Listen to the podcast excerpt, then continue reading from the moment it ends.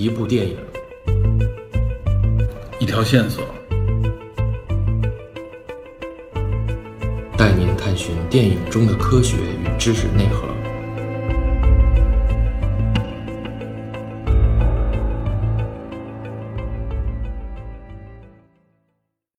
Hello，大家好，欢迎收听本期的电影侦探，我是 Peter。在上期节目聊过酒精计划之后呢，本次节目呢，我还会聊一部啊相对来说非常小众的电影，它的名字就叫做《波斯语课》。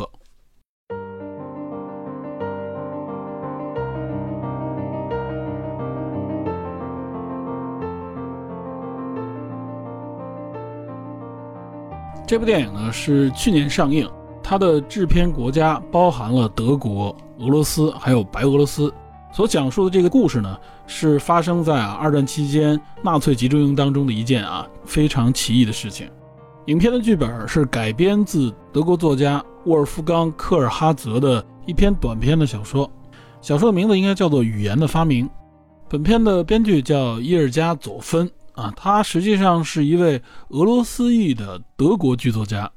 他根据这个故事加以改编啊，就写成了这部电影的剧本。在这里呢，首先要说明的是，这篇故事它并没有明确是否源于一个真实的事件。那么有关这部电影呢，我看到很多人解读啊，说它取自于真实故事，这个实际上是有问题的。在电影的开头，它的字幕上就打出来，这部电影呢是 inspired by true events。那么直接翻译过来就是说呢，实际上它是受真实事件的启发编制的这么一部电影，它不是 based by。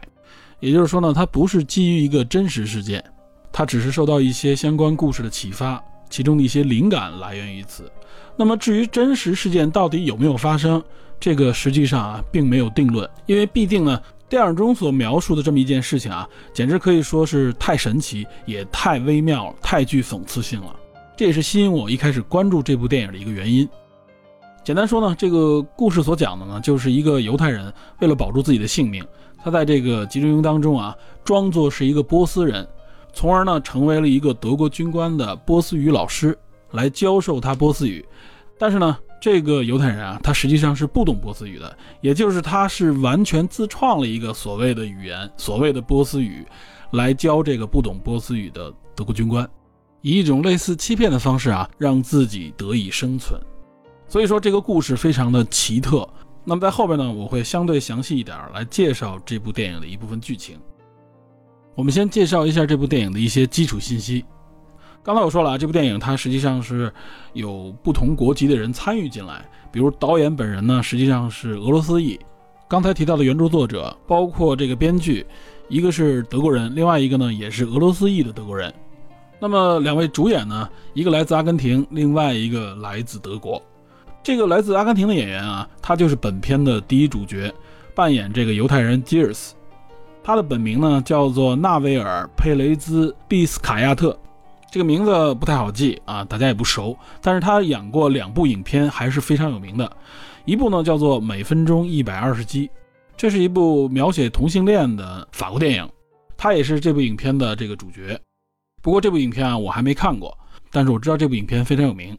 他主演的另外一部电影叫《天上再见》，也是法国电影，描述的呢是一战后的一个法国士兵的命运。这个士兵呢，在战前本来是一个画家啊，他也算是出身名门，但是很不幸呢，在战争中他的半张脸被炸掉了。那么在战后呢，他隐姓埋名啊，他主要是因为目睹了自己长官啊做了一些龌龊的犯法的勾当，但是呢，在战后这个长官却飞黄腾达。那么他呢，戴上面具呢，就打算。报复这个长官啊，来揭露他的这个虚伪面目。我在之前节目里边也提到过这部电影啊，这部电影给我印象非常深刻。纳维尔呢，在这部影片当中啊，几乎是没有什么台词，而且他还戴着半个面具，所以表演呢，主要靠他那个大眼睛带来的眼神和他的肢体动作。但不得不说呢，他的表演还是非常的成功的，能够给人带来很多的触动。刚才提到的《一百二十击》和这部电影呢，都是在二零一七年上映的。这位年轻的阿根廷演员呢，也算是一位冉冉升起的新星。虽然是来自于阿根廷啊，但是他的法语说得非常好。在这部电影里边，他所扮演的这个角色呢，是一个来自比利时的会法语也懂德语的犹太人。不过他确实一句波斯语也不会。纳维尔这个非常瘦弱的形象啊，很符合电影当中这个犹太人的设定。而且他要自己创造这么一个所谓的波斯语，因此呢，这个人的智商应该也是非常高，脑子非常的灵活。那么纳维尔在这部电影里边的表演，我觉得还是非常到位的，无论是形象还是气质上面。影片中另外一个主角啊，就是这个纳粹军官科赫上尉，扮演这个科赫上尉的呢是德国演员拉斯艾丁格。大家注意啊，他所扮演的这个德国军官啊，是一个纳粹的党卫军军官，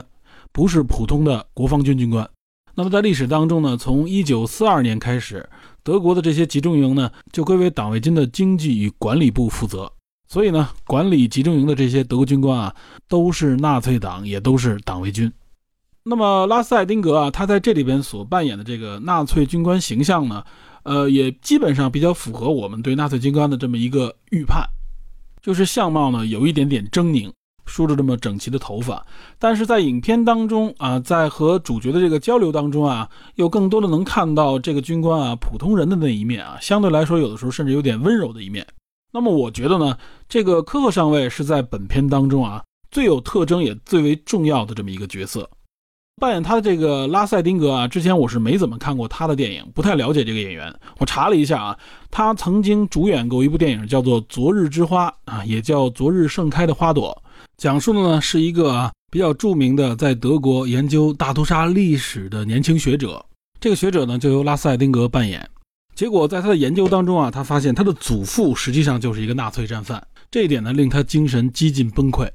结果就在此时呢，他结识了一位非常热情的犹太姑娘，可以说呢给他的精神生活带来了希望。两人呢也逐渐的坠入爱河。这个犹太姑娘呢就是由这个阿黛拉哈内尔所扮演的。阿黛拉就是我们原来介绍的《燃烧女子肖像》当中那个富家女啊，就是被画成画像的那个女孩。那么在这部影片里面，他们两个人扮演情侣，他们深深的相爱。但是结果后来还发现，不仅艾丁格啊，他的祖辈是纳粹，那么这个女孩，这个犹太姑娘，她的祖辈呢，就是被男主的祖辈所迫害致死的。那么这也成为他们两个人最终关系破裂的一个原因。这部电影呢，实际上是一个啊有轻喜剧色彩的爱情电影。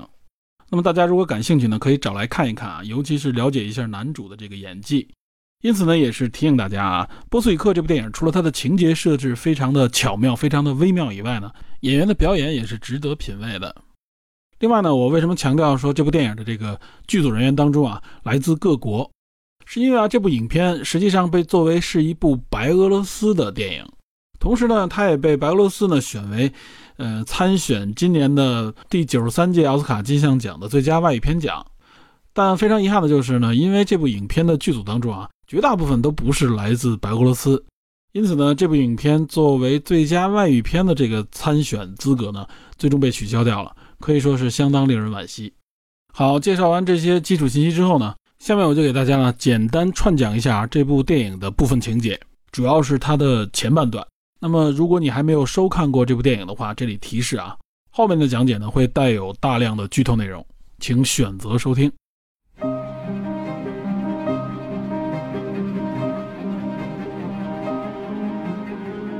首先，这部电影的类型呢被大家标注为是剧情片啊，是有关二战啊、有关集中营方面的这些历史内容的剧情片。但我个人认为呢，这部电影可以说也算是一部啊心理惊悚片。为什么这么说呢？后面我会给大家详细解释。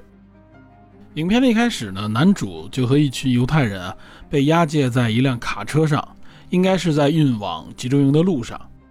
在和身边人的这个交流当中啊，其实就透露出很多信息。首先呢，主角和身边人说的是法语，但是呢，他来自比利时，比利时的安特卫普。他呢是想逃往瑞士的时候被德国人抓到的。在和身边人交流的时候呢，也透露出他的父亲呢，实际上是一位教师，应该是一个犹太教的教师。这一点也是从侧面证实他本人呢是有一定的文化水平的，不是一个普通的老粗或者说是农民。另外呢，跟他交谈的这个人啊，因为非常的饥饿，想向他讨一点吃的。他说我还有一块面包。那么身边的这个人呢，就用一本书跟他作为交换，并且呢，说明这本书是非常有收藏价值的，是非常罕见的一个出版。这个出版呢，就是最初发行的这个版本。那么最终男主呢，就和这个人做了交换。这本书呢，实际上是一本啊波斯语的书籍，男主根本看不懂。男主看到了这本书上的赠言，问了身边这个人，他学到了第一个啊，也是他唯一会的一句波斯语，就是“爸爸”。在这部影片里边啊，男主从始至终他只掌握了这么一个波斯语的单词。另外呢，通过这个交换也能看出啊，男主就是这个吉尔斯，他呢应该也是一个心地善良的人，因为他也只有这么一块面包。结果呢，车走到一半啊就停了下来，德国人就让他们下车，实际上呢就是将这一车的这个犹太人进行枪决，直接就枪决在了森林里的一个河边。那么男主呢，在枪声还未响之前就先倒在了地上，但显然呢这并没有逃过德国士兵的这个眼睛，就抓住装死男主准备处决他。这个时候呢，男主呢就说：“我不是犹太人，我是一个波斯人。”这个信息呢吸引了一个德国士兵的关注。他说呢，就是这个科赫上尉啊一直在寻找波斯人，而且呢谁帮他找到还有赏。但是显然呢不能说只靠男主这么一说就通过了。他们就问你怎么证实呢？男主就拿出了这本书，这本用面包换来的书就等于是救了男主一命。士兵看到这本书，认为啊也许他可能真的是一个波斯人，虽然没有确定。但是呢，就可以带回到集中营当中给这个领导看一看。此时字幕才出现波斯语课的这个片名，啊，这部影片才正式进入到主要的这个环节当中，也就是整个电影的情节发生的所在地这个集中营当中。逃过这第一节的男主啊，就展现出来了他这个啊聪明才智也好，或者说是他这个机灵劲儿，可以说是临危不乱啊，反应非常快，利用自己的头脑啊保住一命。那么也就是从这儿开始，男主会遇到啊不断的这种生命危机，因为他一直在这个集中营当中嘛。作为一个被怀疑的犹太人，随时随地都有可能丧命，所以男主呢就一直处在这个生命的边缘。那么接下来呢，男主就要不断的利用自己的头脑，应对各种各样的突发事件，来保住自己的这条性命。经历野外枪决这一关啊，捡回一条命以后，接下来呢，他就首先见到了这个科赫上尉。那么科赫上尉得知啊，抓到一个波斯人，他就要验一验，因为他想找一个波斯人作为他的波斯语老师，他想学波斯语。显然呢，作为一个纳粹军官，他也不是说随随便便你给我推来一个人我就信了，他也要验一验这个人到底是不是货真价实。但很可惜，他一句波斯语也不懂，这一点呢也迅速的被吉尔斯就是男主察觉到了。下面呢，他不仅要利用自己的头脑，还要发挥自己啊临场随机应变的能力。来应付这位科赫上尉，科赫上尉也警告他说：“我最烦的就是小偷和骗子，如果被我发现，我就立刻杀掉你。”此时呢，还有一个细节要注意啊，就是押解他来的这两个士兵当中，其中有一个士兵叫这个 Max，他呢从一开始就怀疑男主的这个身份，认为呢他就是为了想求生来骗大家说自己是个波斯人。那么这个 Max 呢，就将会成为这个吉尔斯后边啊遇到的最大威胁之一。他始终深信不疑啊，这个吉尔斯一定是个骗子，所以他要找机会揭穿他。可以说，影片的开头啊，就将这个紧张的关系和结构基本上给大家捋清楚了。迪尔斯呢，在这部影片当中啊，就是不断的面临各种各样的危机和挑战，他每次呢都不能有任何纰漏的啊，靠自己临场发挥和之前的准备来应付过去。科赫上尉呢，拿到这本书啊，上来就让他读这本书。他就非常聪明的说：“说我只会听和说，我不会读和写，因为在我的家庭环境当中啊，有人说波斯语仅仅限于口头上的这个交流，这样说呢也是成立的。所以呢，科克上尉呢就问他这上面写的字是什么，他说了这上面的这个爸爸这个发音之后呢，科克上尉就问他妈妈怎么说。从这时候开始，杰尔斯啊，也就是男主就开始创造语言了。”因为他在那辆卡车上啊，向他身边的人也问了同样的问题，所以呢，他就只掌握了这么一个波斯语单词，就是这个爸爸，剩下的全是他自己创造的。那么显然呢，科赫上尉不可能只考他爸爸妈妈这两个词，但是他又不会波斯语，所以说呢，他就说你给我说一段波斯语让我听听。一般人啊，你胡乱编一两个词，随便发个音没有问题，但是让你说一段话的时候，这个时候就非常的难了。绝大部分人啊，我相信这个时候就都抓瞎了，说出来的肯定也都是胡话。我相信明眼人一听就能听出来，你是不是在瞎编，是不是在胡说。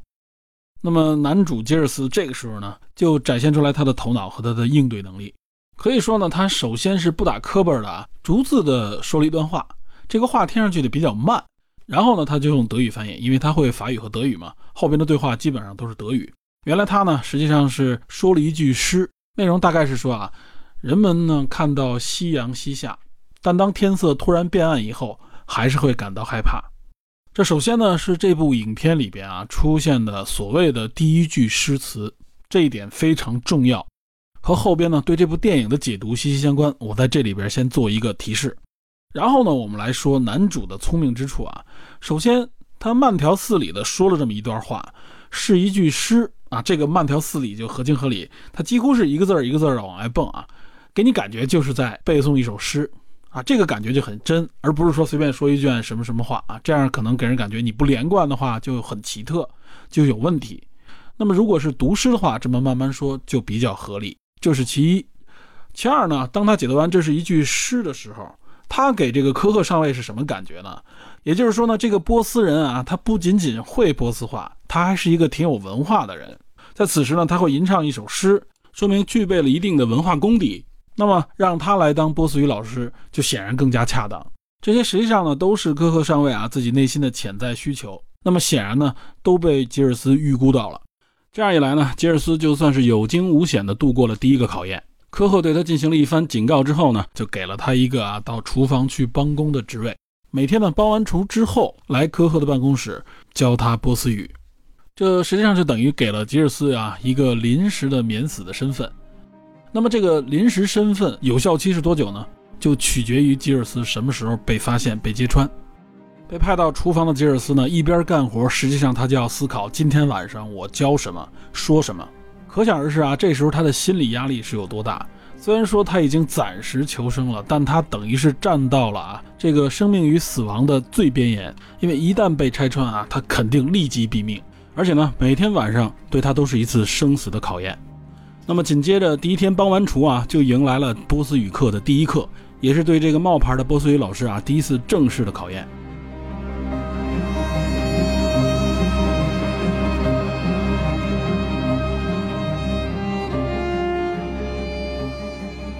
到了科赫办公室呢，科赫上来并没有直接让他就开始授课，而是跟他聊了聊自己为什么要学波斯语。那么实际上这也是呢，将科赫这个人啊，他的一些背景展现给观众。他说呢，我十二岁呢就开始帮厨，然后呢，十年之后就成为了主厨，而且他强调了一下这个主厨啊。那么在欧美呢，主厨可不是一般人能够当上的，他不是我们通常认为的啊，就是一个厨子。主厨一般都是在高级的这种餐厅、饭店里边啊，具有相当的身份和地位。然后这个科上尉的介绍呢，我呢希望在战争结束以后。去德黑兰开一家啊德国餐馆，哎，这个时候男主啊吉尔斯的回答就非常的巧妙，他直接就说啊伊朗人是不吃猪肉的，这点起码展现出来啊他对伊朗包括对波斯人的一些生活习俗的了解。那么科赫就说呢，我可以不做猪肉，这天上飞的、地上跑的、水里游的，他全都可以，毕竟是一个主厨嘛。那么此时呢，吉尔斯和科赫的这个交流啊，就更加显示出他不仅有很高的智商，而且呢能够随机应变，具备一个冷静的头脑。在科赫还在介绍自己的这些能力的时候啊，他就说了一句：“要知道啊，上尉先生，波斯语是很难学的。”他主动的将话题引向了今天的任务——学习波斯语。这可以说是一个非常强烈的心理暗示。给对方的感觉就是说呢，哎，他提到了这个波斯语，首先他记住了，另外呢，他并没有回避。通常大家认为，如果说他不懂波斯语啊，或者说他有任何迟疑的话，他肯定会尽量的回避这个话题，会躲着这个话题去说。然而他却主动的展现出来啊，这也是男主在应对各种各样危机的时候啊，他所采用的一种交流的策略。也就是说呢，他首先会预判啊，对方会问什么样的问题。他提前呢就会做出准备，而且呢，在做完准备之后呢，他采取的就是啊主动出击的态度，而绝不刻意回避，给对方的感觉呢就是非常自信，而且心安理得。这可以说呢也是在不断的消除科赫对他的怀疑，因为科赫也不懂波斯语，身边也没有会波斯语的人。那么他考量他唯一的方式呢，就是依靠这些逻辑去判断，这些侧面的角度去判断吉尔斯到底是不是个骗子。可以说，吉尔斯这时候展现出来他的应对呢，都非常的完美啊，可谓是滴水不漏。但是呢，这仅仅是啊第一次考验，那么后面呢还有无数的考验在等着他。一方面呢，这个科克上尉啊对吉尔斯一直保持着一定的怀疑，也时刻的警告他：你要敢骗我，我就立刻杀了你。那么另外一方面呢，那个士兵 Max 啊，他实际上呢就一直对这个吉尔斯怀恨在心，认为他一定是个犹太佬。同时呢，这个科克上尉啊，还将他原来的一个相当于是秘书给解雇了。这个秘书呢，实际上就是一个在这个集中营当中的女性的纳粹党成员啊，名字叫这个艾尔莎，相当于呢是这个集中营当中的后勤人员。主要是由于他写的字啊太难看、太粗糙了，所以呢，科赫呢对他非常不满意，因此呢就让他专注于在厨房做监工，不让他去做这个笔头工作了。那么实际上呢，就相当于把他从这个办公室里赶了出去。之所以这样做呢，这个科赫也考虑呢，让这个波斯人来为他做这个记录，顺便呢就可以教他波斯文。这样一来呢是很方便，另外呢他也觉得这个波斯人啊应该是有一定文化的，所以应该可以胜任这份工作。那么这样一来，实际上啊对这个男主吉尔斯有这个仇恨心态的就不止刚才我们说的这个 Max 啊这么一个士兵了，也包括这个艾尔莎。那么无疑这些人呢都成了主角吉尔斯的威胁。本来呢科赫上尉啊跟这个吉尔斯约定，他说他要每天学习四个单词，这样呢计划两年左右可以学两千多个单词。结果第二天呢，科赫上尉就给了这个吉尔斯一个四十个单词的名单，告诉他呢，我要学会这四十个，就在今天。这学习量一下就翻了十倍。翻这十倍，其实主要的原因啊，也是建立在一个怀疑的基础上。所以呢，他觉得如果是四个词，可能太简单了，来四十个考一考他，这样呢也方便于检验他的成色。不过呢，不得不说，吉尔斯的这个应对啊，才是非常的厉害。他拿到这张纸以后啊，仔细的看了半天。此时呢。科赫呢就起了怀疑，问你你为什么看了这么久啊？吉尔斯把这张纸递给科赫说：“这上面只有三十九个词。”他的这个应对啊，不仅可以说是啊抵消了科赫的怀疑，而且进一步的展现出了他的这种自信，完全体现出来的就是一种啊问心无愧、心中不慌的感觉。他之所以认真的去看这张纸，是在负责任的啊来数这个单词的数量。虽然说应对的很漂亮，但是现实呢，是他面对的这个压力又进一步的加大了。本来之前说的每天四个单词啊，他教完这四个词以后，回到自己的这个集中营的床铺上面呢，他夜里不睡觉还要去背这四个词，因为他想的很周全啊，就是怕第二天如果这个科赫在检测他的时候，他忘了怎么办？因为很多词是他当时临时想的，所以他必须在晚上把这些词都记住，记住以后呢，就以防在考的时候不会出现错误。因为科赫肯定会复习会考他，那么如果和之前学的不一样，那他必然会露馅。但没曾想第二天就翻到了四十个，这个难度就太大了。难度大主要就是因为他没有什么线索去设计这四十个词，同时呢，即使他编出来四十个词，那么他如何记住也是一个问题，因为他没有笔没有纸。科赫那边可是记得很认真，那么这样一来呢，记住这四十个词可以说是不可能完成的任务了。好在呢，每一次危机实际上也蕴含着一个转机。也就是呢，让他去做这个笔头工作啊，记录这些进入集中营的犹太人的时候，他每天要书写大量的人名。在当天晚上，他书写这些人名的时候，他突然意识到啊，这么多名字，实际上呢，就给他提供了一个非常好的创造词语的线索，创造这门语言。那么他自创的这套波斯语呢，实际上就来源于这些犹太人的名字。他用的方法呢，就是将这些名字当中的啊几个字母，一般是前几个或者后几个或中间的一段，来变成一个新的啊所谓波斯语的词。这样一来呢，这个难度自然会下降一些啊，至少不是说凭空捏造。他有了线索，有了方法。其中还有一个细节啊，就是当他看到“死亡”这个词的时候，他用了 X。那么很显然呢，他是把死亡和 Max 那个名字联系在了一起啊，就是一直认为他在说谎的那个德国兵。而且我相信呢，这样一来，他一定忘不掉啊，他所创造的“死亡”这个词。用这样的方法，他很快的就将这四十个词都标在了科克给他的这张纸上。这时候有人会问了啊，哎，他之前不是说他不会书写波斯文吗？那他写上去是是什么呢？实际上他写上去呢，就是用拉丁字母标识的这个读音。因为德语本身呢，也是由二十六个拉丁字母加四个这个字母的变体组成的，所以标注这个读音应该也是比较方便的。科赫呢，也应该能够看懂。另外呢，要注意的是，因为他是按照他自己当时记录的这个犹太人的名册啊来写的，所以呢，当科赫拿着这个已经标注了的四十个单词表去考他，实际上是问他这个读音，同时也是考他的时候啊，避免他是临场发挥胡乱写的。他呢就一边斜眼偷看这个名册，一边就能回答科赫问他的这些单词，因为必定呢他不可能四十个词啊写完瞬间就全记住，所以呢，等于是这些名单啊反而成了他的提示。在有这样的一个提示下啊，可以说是又有惊无险的度过了一天。那么白天呢，吉尔斯因为是在厨房帮厨，所以他有一项工作呢，就是在白天呢负责给这些犹太人分发食物。在分发食物的这个过程当中啊，因为他是一个人一个人发嘛，所以他就利用这个机会去记住这些人的名字。那么记住这些名字的用意很简单，就是为了让他自己能够不断创造新的波斯语，并且呢不容易忘掉。因此说呢，每当出现一个挑战或者说危机的时候呢，吉尔斯还都找到了应对的方法。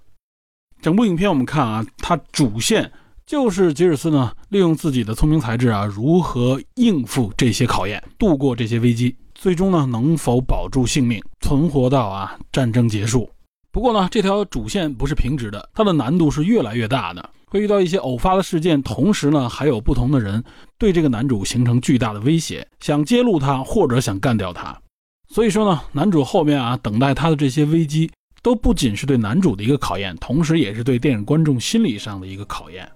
可以说呢，大家在观看这部电影的时候啊，都是提心吊胆，替男主吉尔斯捏一把汗。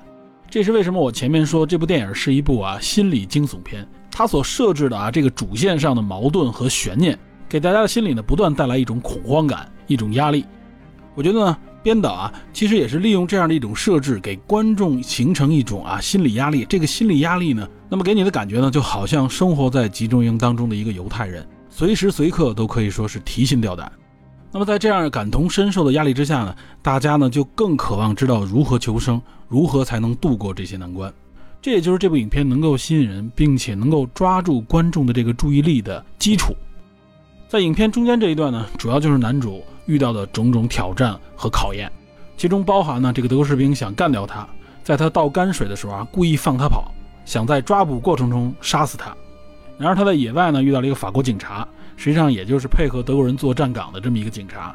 这个警察呢就把他劝了回来，说呢一侧都是雷区，另外一侧就是沼泽，你根本跑不掉。所以他也意识到呢，这个逃跑本身就是个圈套，他也只能乖乖的回去。这反倒救了他。当德国士兵发现他的时候啊，他已经回到了集中营门口。但是后面的考验显然更加严峻，比如说呢，在野餐的时候啊，科赫问他树怎么说。结果他随口说出了一个词，是他之前教过的“面包”这个词，这下可坏了，可以说是男主啊至今露出的最大的一个破绽。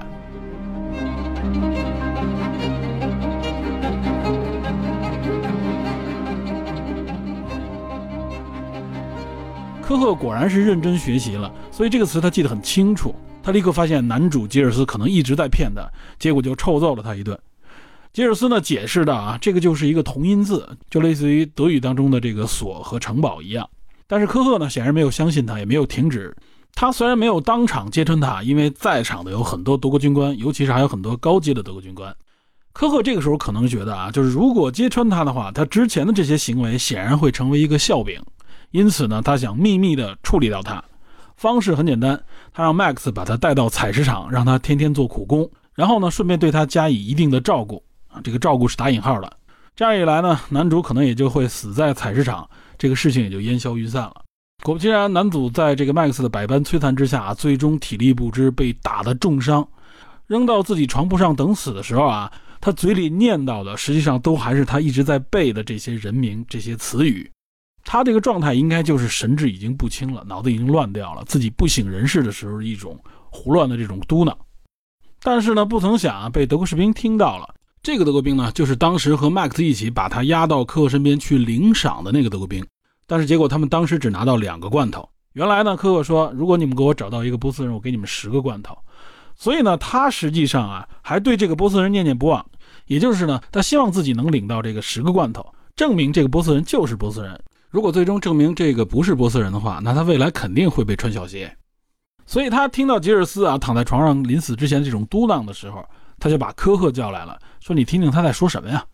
科赫一听啊，哎，都是他原来曾经学过的一些词，就是呢，他在叫他的母亲，而且说他想要回家。这样一来呢，所有人都觉得他说的一定就是波斯语啊，就是自己的母语，因为这个时候他已经没有意识了嘛。但其实呢，他是这一段时间啊，为了自己强化记忆，不断的去念这些人名，不断的去背这些人名啊，形成了一个也就是近期集中的这么一个记忆的结果。这个大家可能多少有一些经验啊。当我们重大考试之前去强化记忆、背一些学习内容的时候，甚至说梦话都会说的是这些啊学习到的东西。但是这样的一个状态和行为呢，反倒救了他。科赫发现之后呢，自己内心呢又转变过来，认为他应该就是一个波斯人，所以呢就下令把他送到这个医疗站，看看能不能把他救过来。男主呢也算是大难不死，熬过了这个考验，从而他又有机会回到科赫身边啊，继续教他波斯语。当然了，这些考验还没有结束，这其中呢到中后段有一个最大的考验是什么呢？就是这个集中营里有一天来了一个真正的波斯人，可以说是真假李逵啊，假李逵遇到了真李逵。那么至于吉尔斯能不能够挨过这次考验呢？我这里边呢就不再做详细的解读了。刚才我说呢，影片的主线也就是男主所面对的这些危机，他如何应付，如何应对。其实，在这样的一个主线下啊，这部影片呢还包含了很多辅助的故事线。这些辅助的故事线呢，对整个影片的整体情节的推动也起到了关键作用。所以呢，这也是编剧展现出来的功力。而且啊，这些故事线啊，它不仅仅是为了展现这部影片啊心理惊悚的这一面，这些悬念的一面。这里呢，还展现了其他的一些内容，包括人物的性格，包括人们的这个经历和遭遇，为这部影片啊最终的这个寓意都起到了一个巩固的作用。它也使得这些人物呢变得相对来说更加丰满，也让我们看到了一些啊和我们通常认为的这种集中营电影当中应该出现的内容所不一样的东西。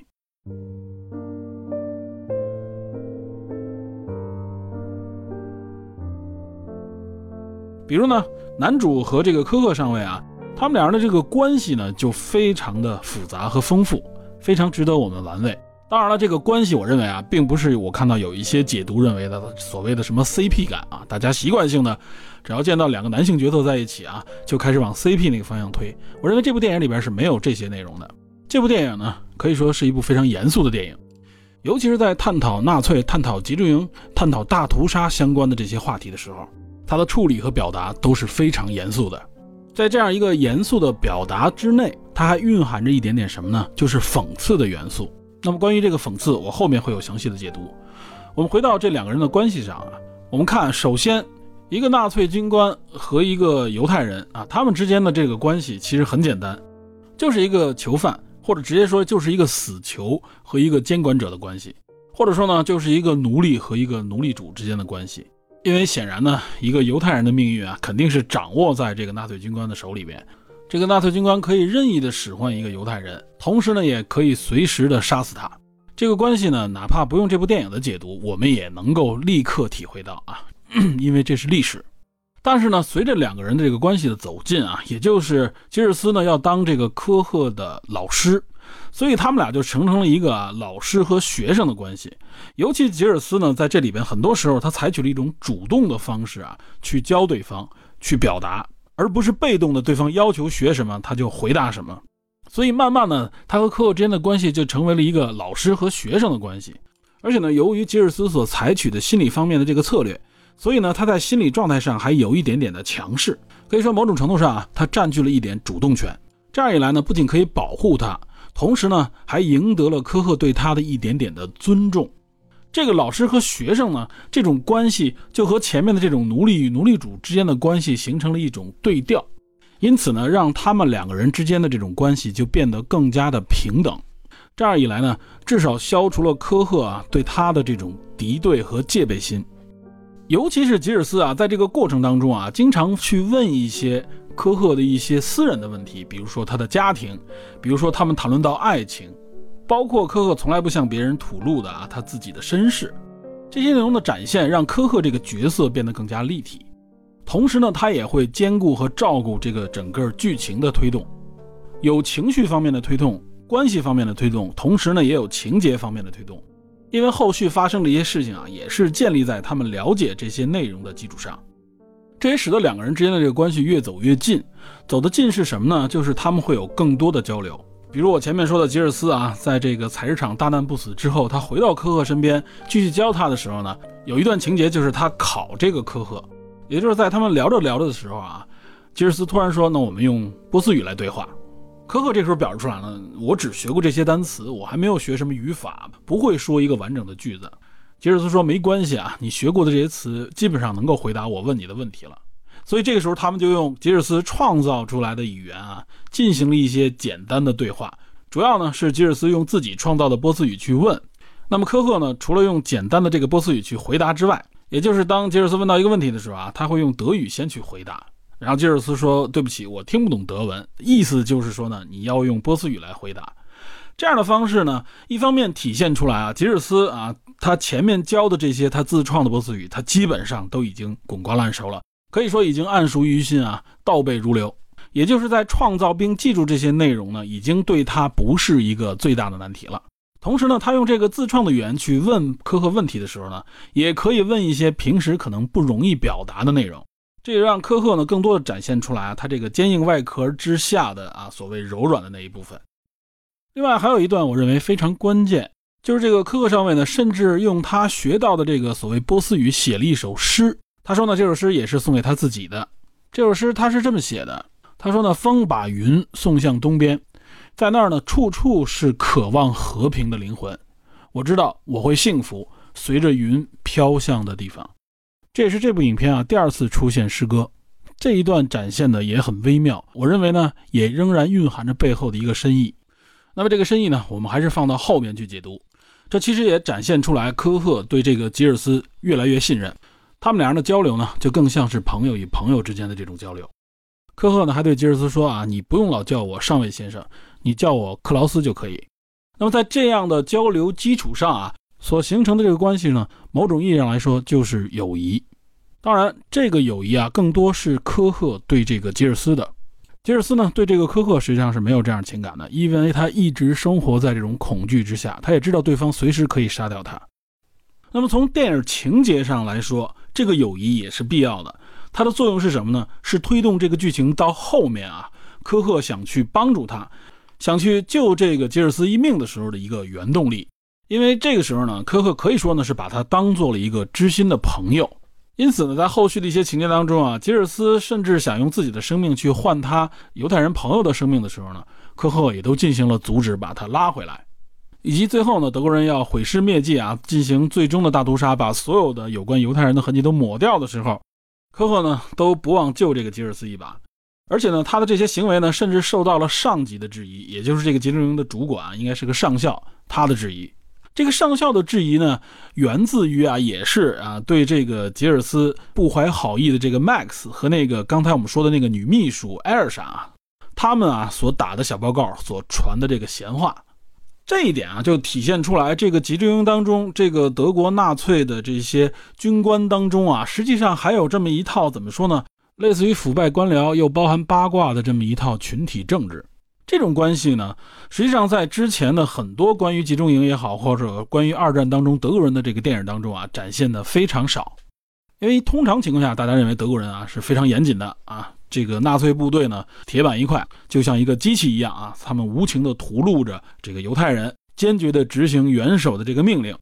但是这里边所展现出来的呢？更多的是啊，我们通常在一些群体当中经常能够看到的所谓的呃群体政治、办公室政治啊，传闲话也好，包括科赫上尉和他的上级之间啊这种微妙的关系，他甚至去暗示和顶撞他的这个上级，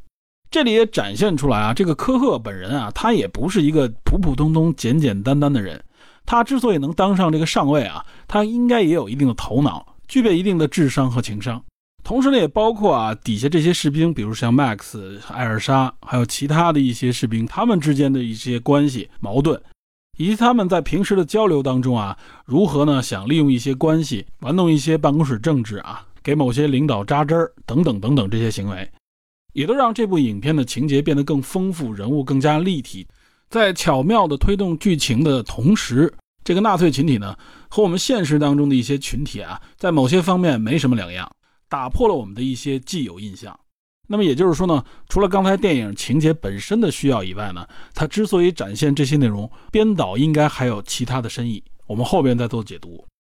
那么到了影片的最后啊，科赫呢可以说是将这个吉尔斯从这个死亡的边缘拉了出来，带着他一起逃跑，跑到郊外以后呢，他们两个人分道扬镳。科赫实际上呢，在附近的一个机场早就给自己找到了后路。自己呢已经安排好飞机，要先到土耳其，然后逃往德黑兰。这一点也是再一次证实啊，科赫这个小子并不简单，他早就给自己找了后路。而且呢，他们这个告别呢非常的简洁，就是一个人向东，一个人向西。科赫呢只是讲了自己要去的地方，然后就消失在丛林之中。吉尔斯呢，在这时候问了他一句话，说：“你为什么要救我？”科赫的回答是呢：“我不想输掉之前打赌的二十罐罐头，因为前面他打赌说啊，说你吉尔斯只要跟着我，你肯定死不了。他甚至为此呢赌二十个罐头。那么至于他救这个吉尔斯到底是不是因为这个打赌的原因呢？我个人认为呢，其实并不是这样。因为就像吉尔斯所说的啊，说如果我死了呢，我也尝不到这个罐头。”那么我认为呢，这里其实一定有情感的原因，也就是科赫对这个吉尔斯的一种友谊。那么编导这个设置跟我前面说的一样啊，它实际上呢都指向了编导要表达的一个态度。当然了，关于这个态度，我们还是后边去把它解开。接下来呢，影片就来到了最后的结尾，这也是公认啊这部影片的一个升华。首先呢是科赫，他真的来到了德黑兰，这个时候战争应该已经结束了。他在海关啊接受这个伊朗的这个海关人员询问的时候啊，他说出的呢却完完全全是吉尔斯教给他的这个自创的波斯语，所以呢海关人员听了根本听不懂他在说什么，而且觉得这个人越来越可疑。就在他的这个咆哮之中啊，至于大家为什么听不懂他的这个波斯语的情况下，被警察带走。那么肯定会查出他啊是一个德国纳粹，是一个战犯的这么个身份。因此说他的结局肯定是一个纳粹战犯应有的结局。那么反观杰尔斯这一边啊，他最后被带到了美国人的营地。这个时候呢，美军人员呢就询问他说：“你能不能够记忆起所在集中营一些犹太人的名字啊？哪怕一两个也可以。这样呢，有利于我们去查证啊，去核对一些重要的信息。”他一开始还说：“啊，这个集中营当中都是有名录的，你们查名录就可以了。毕竟呢，这其中有些名单就是他参与记录的。”结果被告知呢，全都被德国人销毁了。那么这时候吉尔斯说：“OK，那我知道一些名字，我一共记住了两千八百四十个姓氏和名字，然后就一个一个说出来。他一边说出这些名字，眼泪就慢慢的流了下来。实际上呢，也就是点题啊，他记录的这些姓氏和名字，就是他用来创造的这个波斯语。两千八百四十个姓氏和名字，可能并不仅仅是两千八百四十个词。”有可能会更多，因为他有的会把一些词拆开。那么影片这样的一个结尾设置啊，显然是一个升华。它不仅点题，点题了他创造的这个所谓波斯语，同时也是说用这样的方式记住了这些应该被记住的人名，他们不能被这个历史所抹去，也不应该仅仅停留在一个简单的数字之上。也可以说呢，这个结尾为这个影片加分啊，这也是诸多好评的一个重要原因。而且我相信，几乎所有的观众啊，看到这里都能够理解和领会这部影片这个结尾的深意，既通俗易懂，又直指内心。以上呢，就是这部影片啊大体的一个情节的介绍。其实，尤其是后半程啊，还有很多的细节，我在这里呢就不做详细的讲解了，还是留给呢没有去观看这部电影的观众呢一些空间，让大家去观看这个电影的时候啊，去仔细的品味。那么接下来呢，我想谈谈这部影片所涉及到的这个核心元素语言方面的一些问题，以及这部影片呢在一些细节当中啊所隐藏的一些表达和我的一些感触。这其中也包含了我前面所说的啊一些问题，我后面要做详细的解释。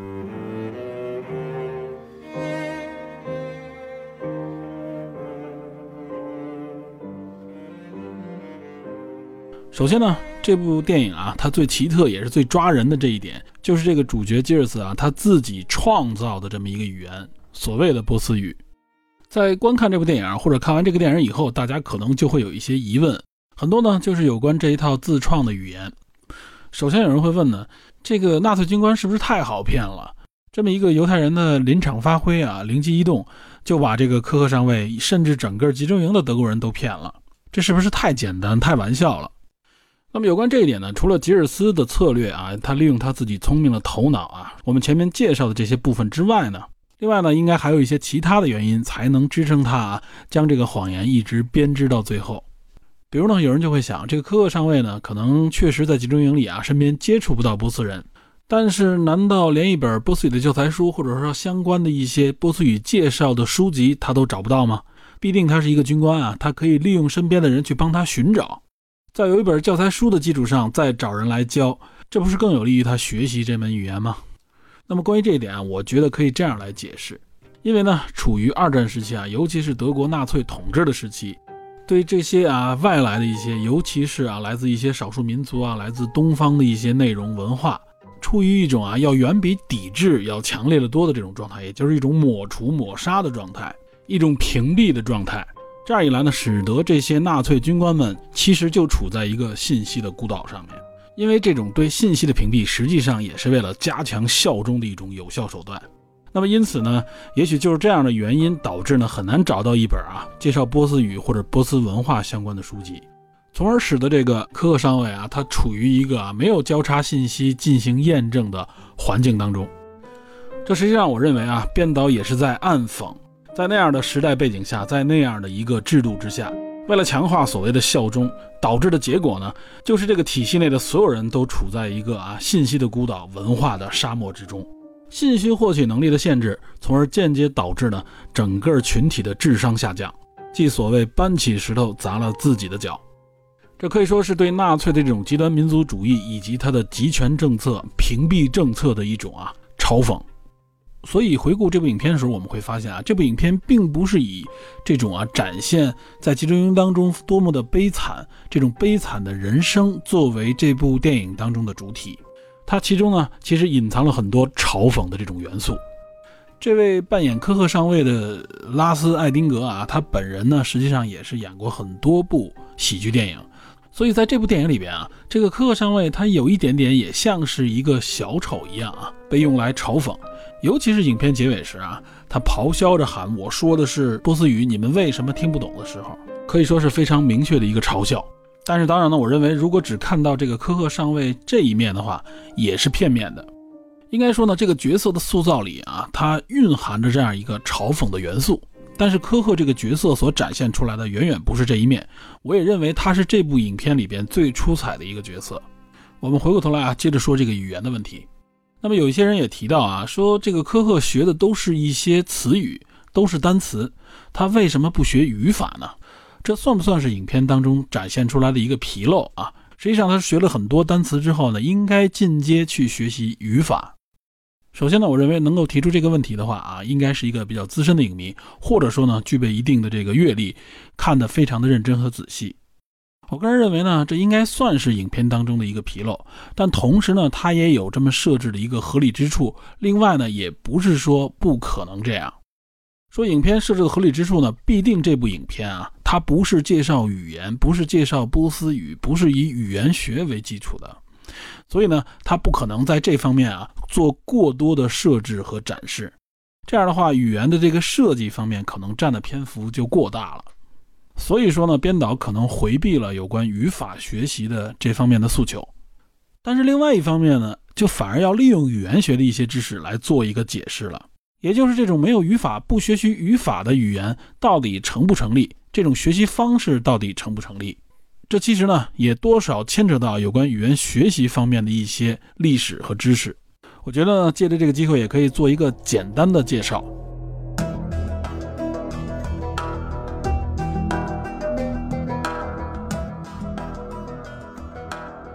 首先呢，关于波斯语，我本人呢对波斯语是一窍不通，一句也不会。可能在我们大概的印象当中啊，波斯语有点类似于阿拉伯语，它书写的方式呢很像，所以有人会有疑问：哎，这个像阿拉伯语，那么男主吉尔斯这么胡乱编造，难道这个科赫上尉听不出来吗？在这里呢，就涉及到语言学方面的一个知识啊，也就是所谓的语系。那么什么叫语系呢？也就是根据语言的这个演化关系啊。包括它的语音啊、词汇啊，包括还有语法之类，以这些元素所展现出来的一些特征和它的演化规律来划分的有关语言的一个分类。那么在一般情况下啊，专业的学术划分是将现代的波斯语啊，也就是伊朗这个国家所说的这个波斯语呢，归属于印欧语系。印欧语系之下的这个印度雅利安语族，也被称为呢印度伊朗语族，或者就直接叫雅利安语族。那么阿拉伯语呢，则归属于亚非语系，亚非语系下的这个闪米特语族。德语呢，实际上也属于印欧语系，是印欧语系之下的这个日耳曼语族。所以说呢，德语和波斯语之间这个关系呢，从语系的这个划分上来看，反而比阿拉伯语和波斯语之间的这个关系呢更近。不过有一点要说明的就是啊，现代波斯语当中，其实有百分之五六十的词汇都来自于阿拉伯语。同时呢，也包括它这个字母的书写也是取自于阿拉伯语，所以呢，从外形上看就和阿拉伯语非常的相似。另外呢，我刚才介绍这个波斯语的时候啊，我说了它属于雅利安语族。一说到这个雅利安，大家会觉得，嗯，这个是不是就和德语之间的关系更近啊？在这里要强调一下啊，所谓的雅利安种族。尤其是我们所熟悉的啊，纳粹所推崇的、所宣讲的这个雅利安人、雅利安种族，和实际上的这个雅利安种族是不一样的。纳粹所推崇的这个所谓的雅利安种族啊，是他们纳粹自己自创的这么一个啊。他们认为德国人的祖先呢是源自于北欧的一个雅利安种族。他们认为呢，源自于北欧的这个呃白色皮肤、金色头发的北欧人，实际上呢是真正的雅利安人。他们最早呢是源自于亚特兰蒂斯文明，我们现在听是不是觉得非常的扯，非常的无稽？但是呢，在那个年代，这实际上呢都是纳粹为了鼓吹他自己的这个所谓的优等民族、民族的优越性啊，实行他的这个种族主义所胡乱研究和杜撰出来的，也就是主观的从一些历史的数据当中啊错误的理解，并且提炼出一些他们认为对自己有利的元素。从而呢，创造这么一个啊，来自北欧的雅利安民族。在这方面，我们看啊，一些鼓吹民族主义、鼓吹极端民族主义的国家、一些地区、一些研究者们，他们呢就喜欢创造类似这样的荒唐的历史。他们呢否定专业的研究和学科，否定这些经过长期科学的研究得出的主流学术观点。实际上，他们这种学术理论呢，就源自于一种狭隘的极端民族主义意淫。无非是为了迎合一些极端的民族主义政治团体和诉求，像这样的荒唐事啊，我们只要观察一下身边的社会，就会发现它仍然在不断的发生。比如我们听到的一些社会新闻里介绍的啊，说有些研究者认为英语呢实际上源自于中国，甚至耶稣呢诞生于山东等等这样荒唐无稽的理论。我们会发现啊，这些荒唐的理论慢慢会变得有市场，慢慢变得多了起来。这一点呢，值得我们警惕和深思。好，有关语系语族的这个划分呢，就先简单介绍到这儿。下面我们说一说语言的创造。在这里要明确的是啊，我们讨论的不是人类语言的这个起源和创造。这个话题呢，非常的庞大和复杂。在此呢，我只是讨论啊，在现有文明的这个基础上，人类社会还有没有可能创造出新的语言来？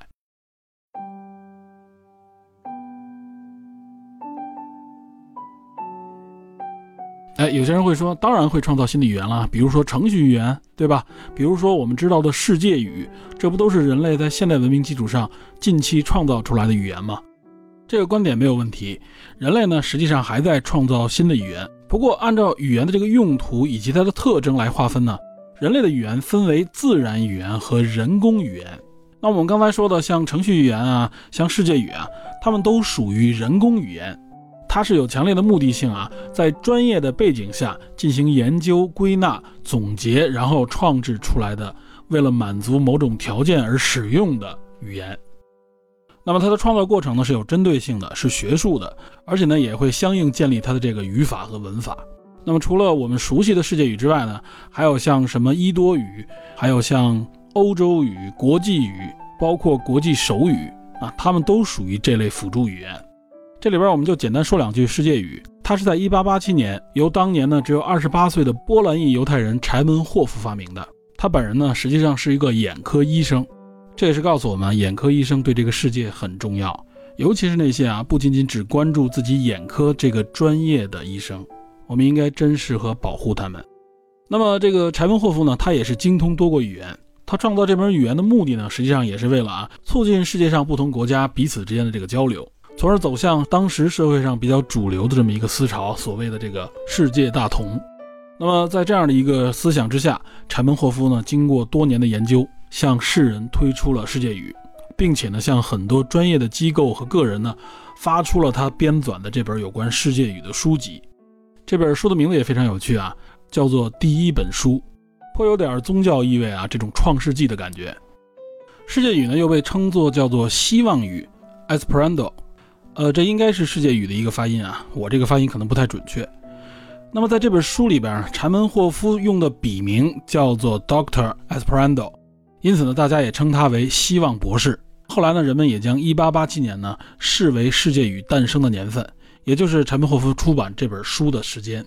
那么这个世界语呢，它实际上也是基本上基于这个印欧语系，然后呢，更多的借助了啊跟这个柴门霍夫本人相关的这些主要用到的这些语言，比如说像斯拉夫语、像德语、法语等等。那么关于世界语的这个语法呢，就更加的有规律、有规则，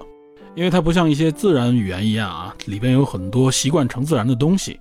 在这样的语法结构之下呢，了解了世界语的这个基础啊，甚至人们就可以在这个基础之上自创一些词语、一些词句，在这个世界语的范畴之内呢，就很容易让其他人明白。因此呢，据说学懂世界语相对来说也比较容易。当然，这更多的是针对啊欧洲说印欧语系的这些国家。那么其实呢，世界语推出之后呢，它迅速的就传播向世界各地。当时呢，我国处于清末这个时期，它也流向了中国。尤其是在后来的二十世纪之初，五四新文化运动当中啊，世界语呢也成了当时推广的一个重要文化内容。其中呢，不乏很多我们熟知的名人，大力的推广世界语。其中包括呢，像巴金、像鲁迅，还有像蔡元培。那么当时啊，作为新文化运动先驱者之一的钱玄同。他也是当时非常著名的一个现代文学学家，他就将这个世界语 Esperanto 音译为一个中文，叫做“爱斯不难读”啊，这个不难读，也是寓意这个世界语呢不难学、不难读，读书的那个读，也可以说是非常有趣。只不过呢，中文也可以说是汉语呢，作为汉藏语系下的一个语言，可以说呢，距离印欧语系下的这个世界语啊太遥远了，因为没有相应的文化土壤，推广起来非常的难。就更不必说普及了。不过世界语呢，在全球范围内至今仍然在传播，它也是这种啊辅助语言当中使用人数最多的一个语言。呃，去年的九月还在法国举办了世界语大会，应该是第一百届。那么据悉呢，在这次大会上啊，我国有八十六位代表参与了这次大会，这些代表呢也都算是世界语的学者和学家。这也说明呢，世界语在我国呢，目前只处在一个专业的学术范围内。好，这是多说了几句世界语啊。我之所以介绍这个世界语，也是为了让大家参考一下。就是呢，在这部电影当中啊，这个吉尔斯所创造的这个语言，它是不是属于这种辅助性语言呢？按照前面我们所说的定义啊，还确实有点像，他为了一个特殊的目的创造出来的一个啊，为了沟通用的语言。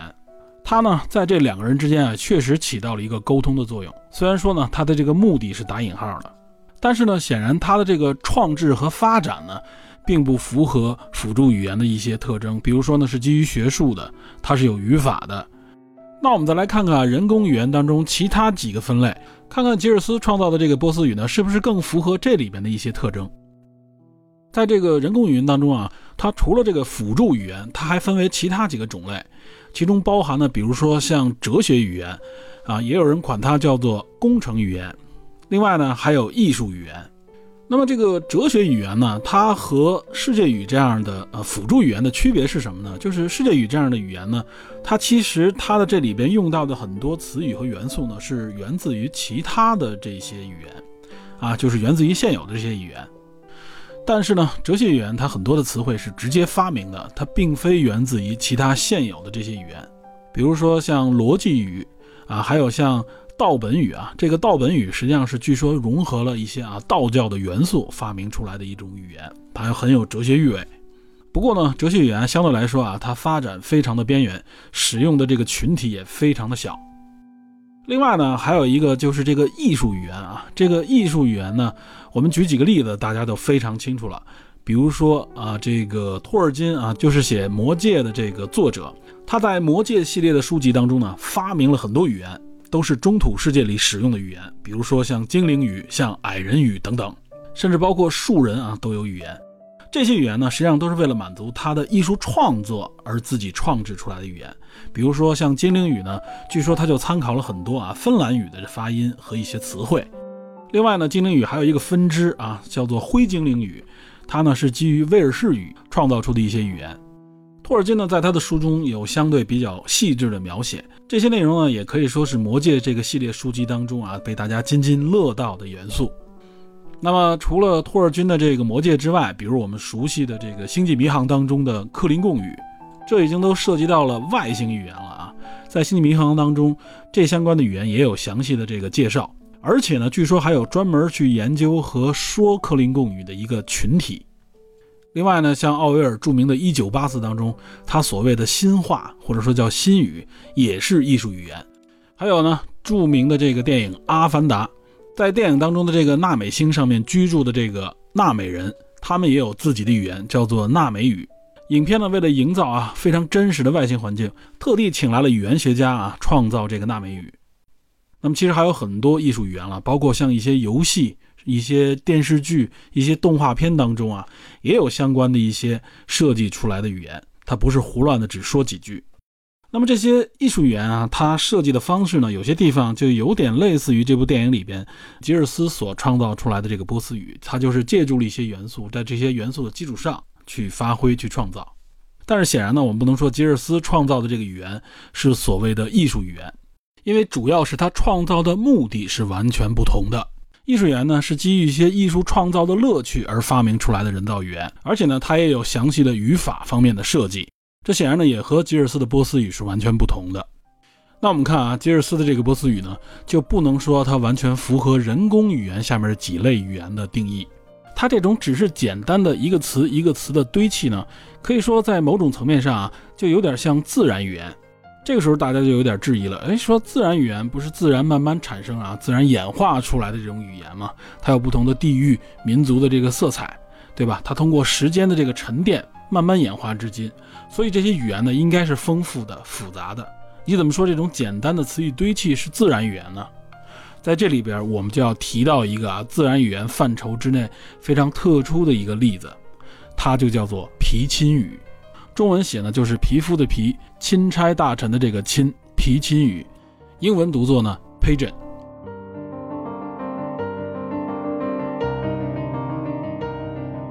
好的，以上关于《波斯语课》这部电影的解读呢，先告一段落。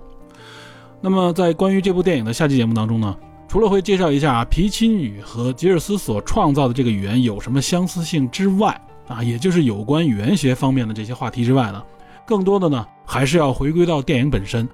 为什么我认为科克上尉去救吉尔斯是源自于友谊？导演这样拍摄到底想表达什么？以及呢，这部电影当中出现的这两首诗还包含了什么样的暗示和思考？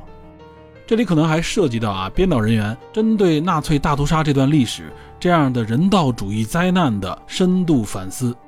好，感谢您收听本期的电影侦探，请您持续锁定本节目，我们下集再见。